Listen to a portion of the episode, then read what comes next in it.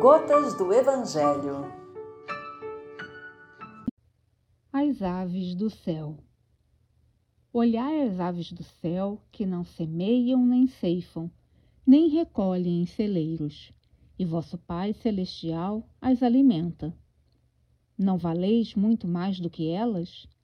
Evangelho de Mateus, capítulo 6, versículo 28.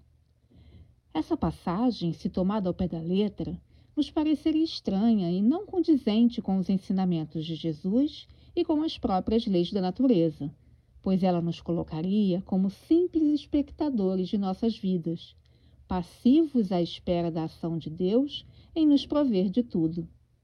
Mas a mensagem de Jesus nos fala da providência divina atuando através da ação do nosso trabalho e esforço. As aves, por exemplo, cumprem sua função na natureza, contribuindo para o equilíbrio ecológico, e Deus as provê com o que necessitam para tal. Trabalhemos para conquistar o que nos é fundamental a vivência corporal enquanto espírito que somos, ou seja, busquemos os suprimentos para abastecer o corpo, mas também a alma.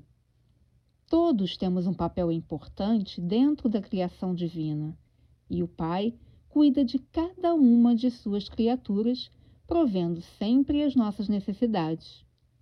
Possuímos a inteligência e somos capazes de realizar muitos feitos com o bom uso dela.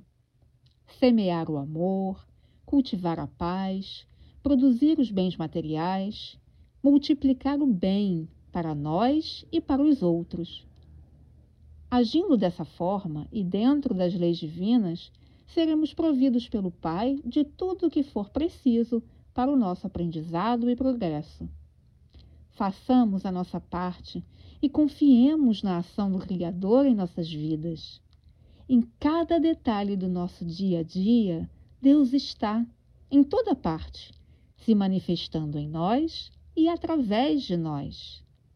No livro Pensamento e Vida, capítulo 23, intitulado Auxílio, Emmanuel nos diz que Deus é doação permanente e que é necessário que cada um de nós se coloque à disposição para refletir esse auxílio permanente de Deus.